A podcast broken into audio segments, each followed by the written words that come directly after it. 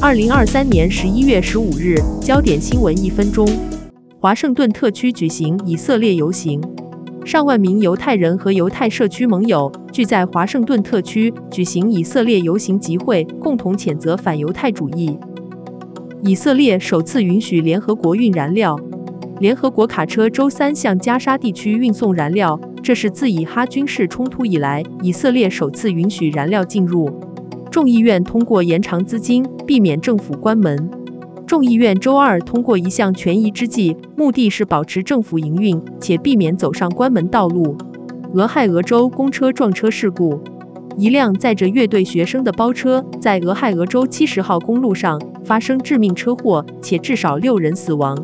经济数据激励，道琼大涨近五百点。因最新一期经济数据可能带来通胀降温，结果推升美股到穷周二大涨近五百点。